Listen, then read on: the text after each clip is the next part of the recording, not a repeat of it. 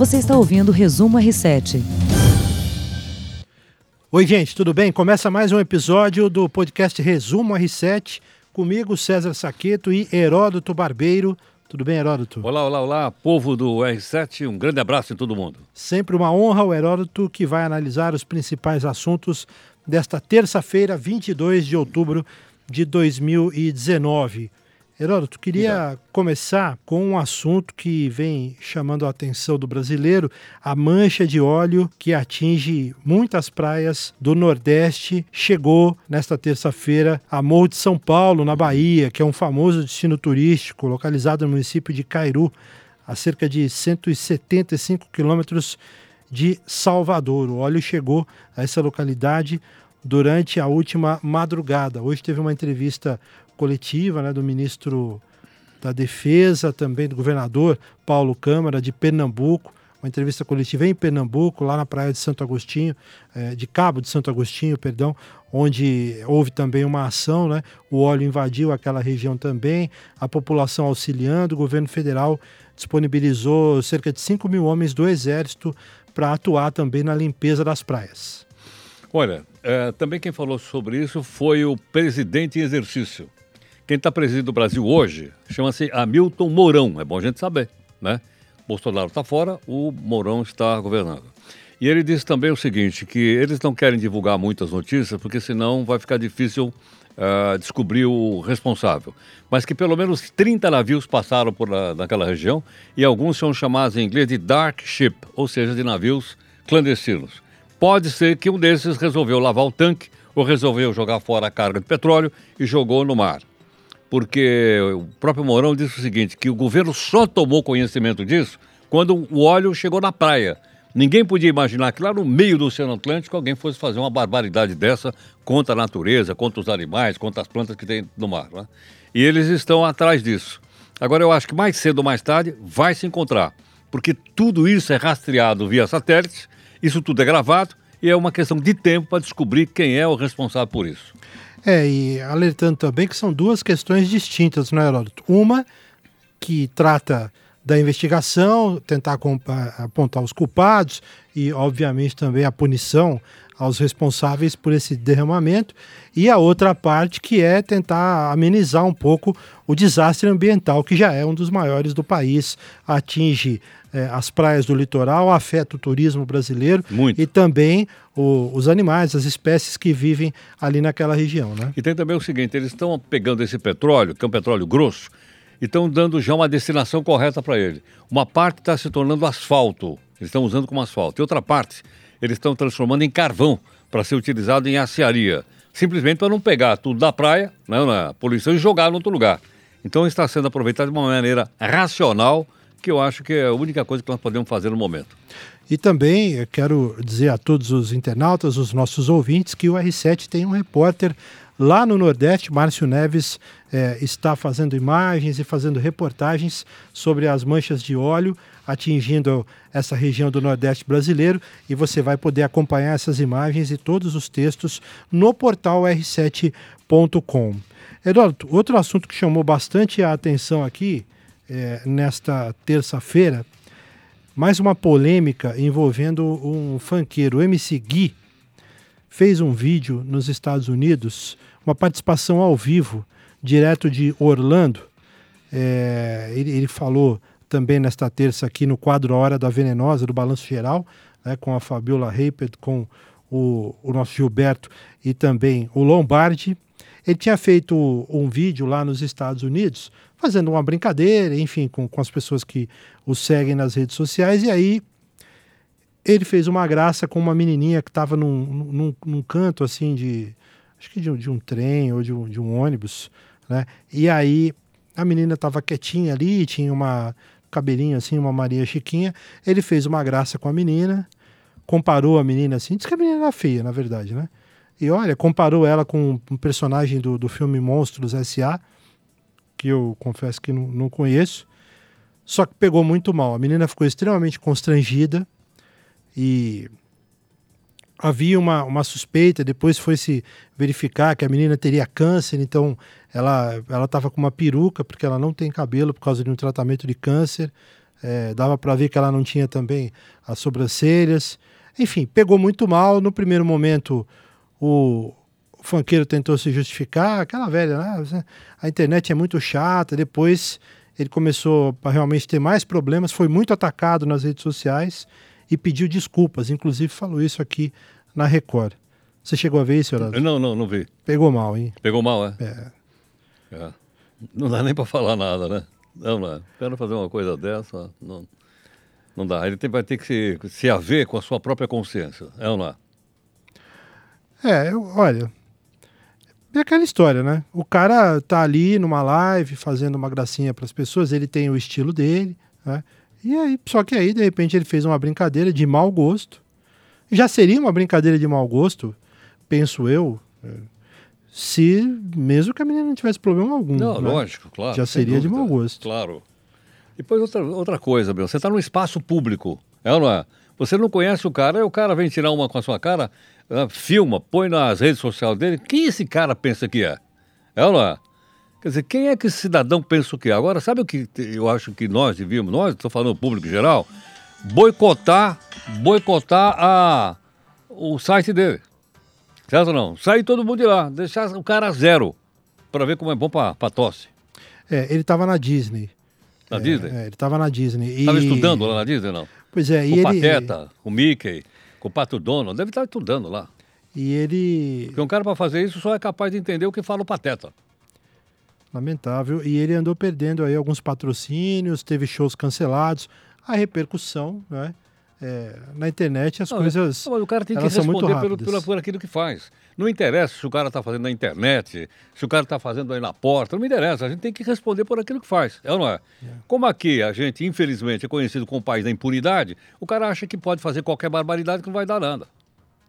Lembrando, né, Heródoto, que as palavras são pedras atiradas, né? Depois, claro. algumas coisas você e não agora, conserta e mais. E é muito né? mais grave porque na internet, meu amigo, é ou não é? Elas ganham uma. Vê aqui o nosso podcast, meu. É não é? É verdade. Onde chega? É verdade. É ou não é?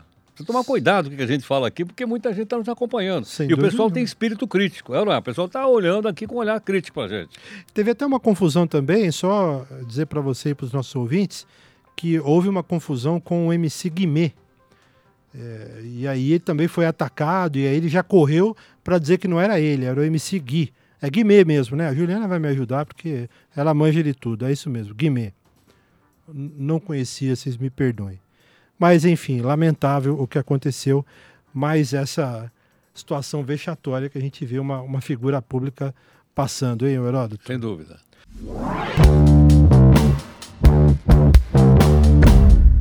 Bom, Sem queria, dúvida. queria partir para outro assunto aqui, não menos importante, tem vários assuntos para a gente destacar. Hoje, Heródoto, queria que você falasse aí da condenação do ex-ministro Gedel Vieira Lima e do irmão dele. É, imagino que por aquela questão lá dos 51 milhões que estavam lá no apartamento na Bahia. O deputado, ex-deputado. Ex-deputado. Os dois foram condenados hoje por Foi uma ministro. turma. Oi? Foi ministro da Justiça. Foi ministro. Não, não. Ele foi ministro. Foi ministro, mas não da Justiça, não. Não, ministro da Justiça não, desculpa. Ele, foi- ele foi ministro de governo Foi, da Dilma. de, de articulação. É, de articulação. E depois ele foi diretor da Caixa.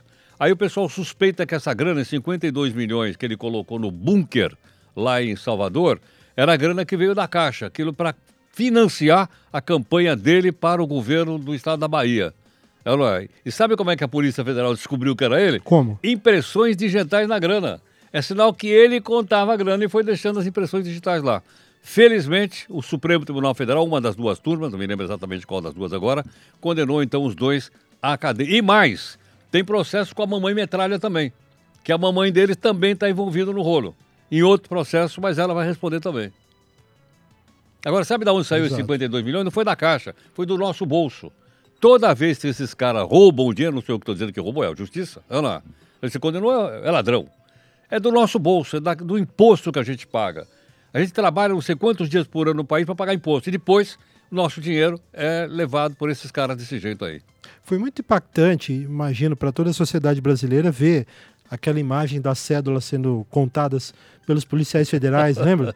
Precisaram de, precisaram de uma máquina para contar Ah, chamaram todo o aquele pessoal dinheiro. também do banco lá, né? Chamaram o pessoal do banco, o pessoal, os bancários foram lá para contar a grana, muita grana, 52 milhões jogados no chão, meu. É um dinheiro, hein? Muito dinheiro. Vamos muito falar a dinheiro. verdade que é um, é um dinheiro. Muita grana. Dá para resolver alguma coisa no país, Ah, né? mas eu, eu acho que isso é só uma partezinha do que eles levaram, viu, meu? Eles têm negócios lá também com imobiliária. Lembra daquele prédio lá que ele queria colocar no centro histórico? Sim, que foi embargado, Foi né? embargado. Porque era um prédio que tinha altura, acho que excedia ali É. o, o que era permitido Ia na estragar legislação. o centro histórico de Salvador. Por pouco o cara não conseguiu colocar um prédio lá, por pouco. Eu não me lembro bem agora quem era o ministro da Cultura na época, era o Temer, que foi lá e denunciou ele. O cara teve peito para denunciar esse cara. Queria aproveitar, o Heródoto, para dizer o seguinte: teve também hoje lá no, no Rio de Janeiro, na Assembleia Legislativa do Estado, uma grande operação ali. Teve deputado solto também, foi isso não? Teve. Tinha cinco deputados lá presos numa operação Lava Jato no Rio de Janeiro, também por roubo. Numa operação chamada Furna da Onça. Furna da Onça é a cova da onça. E os caras estavam presos. Mas acontece que no Rio de Janeiro, para você prender um deputado estadual, a Assembleia tem que autorizar. Olha que maravilha. Aí o que aconteceu? Como eles não pediram licença para a Assembleia, a Assembleia votou hoje e os cinco estão de novo na rua livre, leve e solto. Nós estamos dizendo que é o carnaval fora de época no Rio de Janeiro. É o Carna Alerge. É o carnaval da Assembleia Legislativa do Rio de Janeiro. Gostaria de saber como é que o povo do estado do Rio de Janeiro se sente hoje ao saber que os caras foram libertados, gente. A polícia mandou prender os caras, o Ministério Público, o juiz mandou prender. E vai lá os deputados, mas soltar. Porque tem um entendimento aí, Heródoto, queria que você explicasse um pouquinho, que é, eu não sei se é o mesmo entendimento que deve ser tomado para os deputados federais, né? É o que, é, mesmo. que é aquela história que, na verdade, é uma discussão Tem que jurídica, né?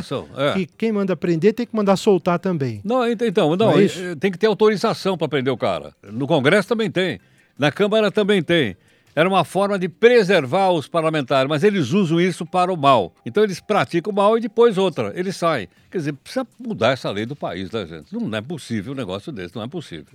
Só para voltar para os nossos ouvintes, era o Marcelo Caleiro, Isso. que, era, o- era o ministro da Justiça. que ministro, peitou o Gedel. é, o ministro da O Cultura, tô Gedel com e justiça todos na cabeça. metralha da família dele. É, foi esse o ministro, Marcelo Caleiro. Foi em 2016. 16. Ô, Heródoto, e essa história aí da, da raspadinha, o que aconteceu? Foi privatizado? Olha, isso? é. Leiloado? É, você sabe o seguinte: ó, toda loteria é jogo de azar. Mas loteria é jogo de azar. Loteria- Quem é que ganha dinheiro com a loteria? Quem banca a loteria. Tá? Por exemplo, hoje mesmo eu passei no Centrão Velho de São Paulo, aqui, que o pessoal conhece, e perguntei lá pro pessoal das galerias ali do Centrão. Escutou onde é a banca do jogo de bicho? O cara falou, ó, é logo ali, ó, tá vendo aquela portinha? Quer dizer, quem ganha dinheiro no jogo de bicho é o cara que banca o jogo. Não são as pessoas que jogam. Então, raspadinha, ah, Mega Sena, Super Sena, ah, Loteria Esportiva, quem ganha é quem banca. Por isso o governo federal é que banca. Porque ele ganha dinheiro, muita gente joga lá. Mas o governo está fazendo o seguinte, ele está privatizando isso. Ele tá, hoje ele passou a primeira delas, que é a Raspadinha, também chamada Elotec, foi comprada por uma empresa, e a empresa vai ter que repassar para o governo cada vez que o pessoal ganhar lá. E você vai então tirar o governo da parada e vai deixar o, o pessoal. Eu, eu imagino que outras loterias também vão ser privatizadas. Mas não dá um dinheirão? Mas não dá um dinheirão? Não dá, mas é o seguinte, não é função do Estado, meu. Me fala qual é outro país do mundo que banca jogo. Na Inglaterra tem jogo para todo lado, mas não é o governo que banca. Nos Estados Unidos também não é. O governo tem que cobrar imposto em cima disso. E deixar o pessoal se virar, joga quem quiser. Correto. É, não é? Eu acho que nessa direção é possível até que aquele projeto que está na Câmara, na Câmara dos Deputados, da volta dos cassinos, ele avance no país. Que é uma história antiga também. E é uma história antiga. E não, é, não pode ser estatal, né, pô? Tem que ser privado e pagar imposto. Bom, Heródoto, só queria lembrar o- também os nossos ouvintes que nesta terça-feira tem votação no Senado com relação à reforma da Previdência Social. Né? Mais cedo, nesta terça, o, o assunto passou pela Comissão de Constituição e Justiça da Câmara, né? e aí teve um parecer e foi para o Senado, está sendo votado ao longo desta tarde. Quem está acompanhando a gente pelo, pelas lives, né, nas nossas redes sociais, vai estar percebendo que o assunto ainda está em andamento. E mais tarde a gente vai ter uma definição sobre esse tema. Heródoto, obrigado mais uma Obrigado. vez pela presença. E sempre uma honra estar ao lado do mestre Heródoto Barbeiro Grato. em mais essa edição do podcast Resumo R7. Um grande abraço a todos e até a próxima. Tchau. Até mais. Você ouviu Resumo R7.